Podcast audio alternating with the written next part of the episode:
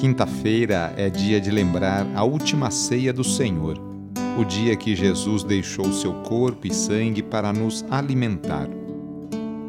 Iniciemos a oração invocando a Santíssima Trindade. Em nome do Pai, do Filho e do Espírito Santo. Amém. Senhor nosso Deus, nosso Pai, nós cremos em vós, nós esperamos em vós, nós vos amamos nós vos agradecemos este dia e vos damos graças porque estamos com vida. Oferecemos este dia ao Senhor com todas as nossas alegrias e sofrimentos, com todos os nossos trabalhos e divertimentos. Guardai-nos do pecado e fazei de nós instrumentos de vossa paz e do vosso amor. Ajudai-nos a observar vossos santos mandamentos. Amém.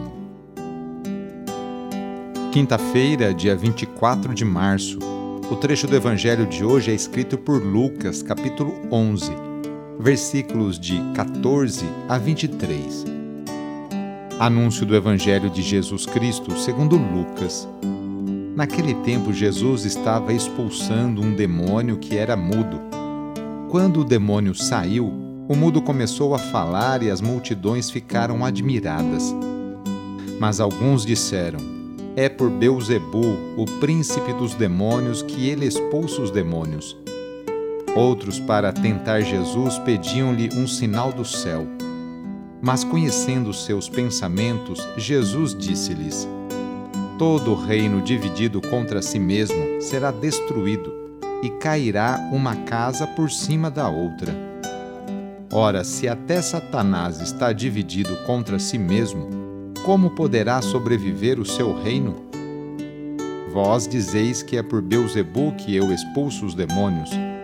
Se é por meio de Beuzebu que eu expulso demônios, vossos filhos os expulsam por meio de quem? Por isso eles mesmos serão vossos juízes.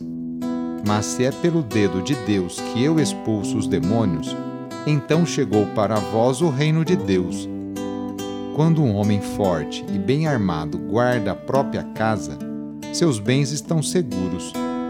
Mas quando chega um homem mais forte do que ele, vence-o, arranca-lhe a armadura na qual ele confiava e reparte o que roubou. Quem não está comigo está contra mim, e quem não recolhe comigo dispersa. Palavra da Salvação. As curas promovidas por Jesus, para além do bem-estar recaído sobre os curados, também reintegravam tais pessoas ao convívio social, pois lhes eram restituídas a dignidade e a plenitude da vida. Jesus é acusado de realizar suas ações por meio do príncipe dos demônios e não por meio de Deus. Contudo, ele devolve a pergunta e afirma que um reino dividido é facilmente destruído. Precisamos discernir e escolher com quem estamos e ao lado de quem nos posicionamos. Não é possível estarmos com os pés em duas canoas. Obviamente não haverá estabilidade e em pouco tempo estaríamos dentro d'água. Recolher, por mais difícil que seja, implica renunciar pois optamos seguir por determinada via, assumindo as consequências dessa opção. Quem não se decide vive na superficialidade e de forma inconsistente. Hoje quero dar a bênção de São Brás, a bênção para a sua garganta. Mas antes eu quero abençoar a sua mão, porque na hora da bênção oficial você vai colocar as suas mãos na sua garganta. Abençoai, Senhor nosso Deus, pelos méritos de nosso Senhor Jesus Cristo, pela intercessão de Maria e de São Brás, abençoai as suas mãos. Fazei de todos nós uma fonte de bênçãos para aquelas pessoas que você se encontrar hoje. Amém? Assim seja. Em nome do Pai, do Filho e do Espírito Santo. Amém. Agora coloque as mãos na sua garganta.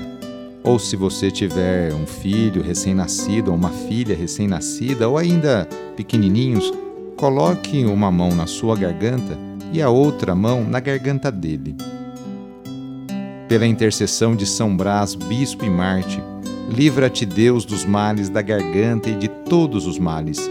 Em nome do Pai, e do Filho, e do Espírito Santo. Amém. Foi muito bom rezar com você. Se a oração está te ajudando, eu fico muito contente.